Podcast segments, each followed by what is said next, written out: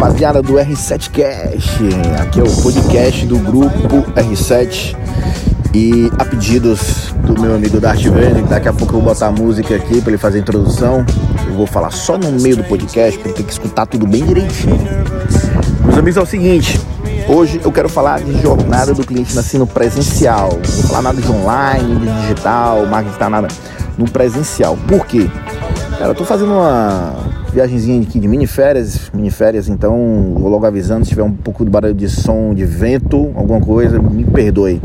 Mas como eu tô em Jericoacoara, então tranquilo, dá para escutar de boas.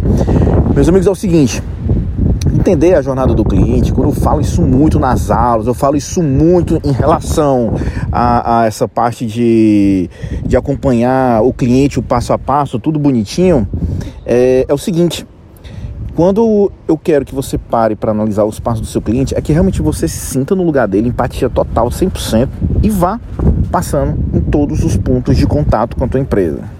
Por que eu estou dizendo isso? Ah, nessa mini, nesse, nesse momento de mini férias e tudo mais, eu passei em, uma, em um hotel eu achei bacana, estrutura muito legal, cozinha sensacional, atendimento muito bom. Mas aí eu acho que o dono ou deve ser americano ou simplesmente deve amar os Estados Unidos. Porque é o seguinte, a gente está no Brasil, né? Está no Brasil, tudo bem que as praias brasileiras aqui atraem muita gente de fora, mas não justifica você ter a comunicação para os hóspedes, para quem frequenta, toda em inglês. Isso não justifica.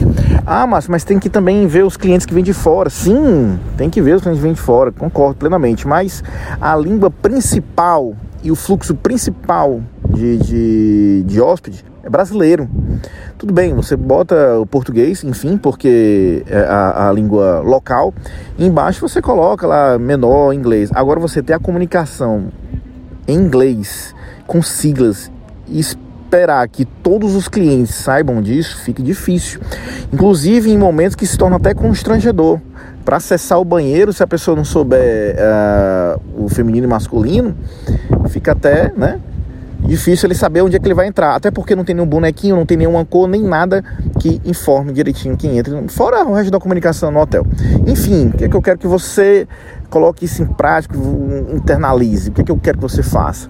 Pare e olhe a comunicação da tua empresa, os contatos, os pontos de contato, atendimento, ar-condicionado, estacionamento, o, o, como você está fazendo atendimento com o teu cliente, está treinamento técnico, treinamento de negociação, treinamento comercial, para fazer da melhor experiência possível para o teu cliente. Então, atenção total. Se você ama os Estados Unidos, Europa, Itália, França, o que for, o local que você ame, não coloque isso, uh, internalize isso e pense que todos os teus clientes também têm que ter esse amor pelo local que você quer e a comunicação sempre tem que ser de um modo geral dos clientes que você atende.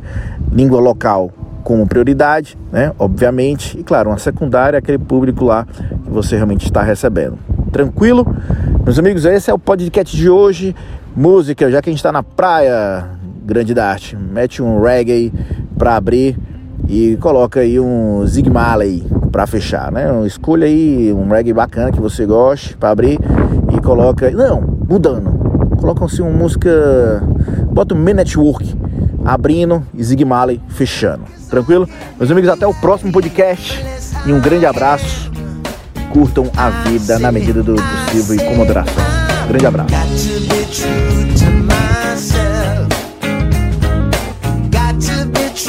to myself.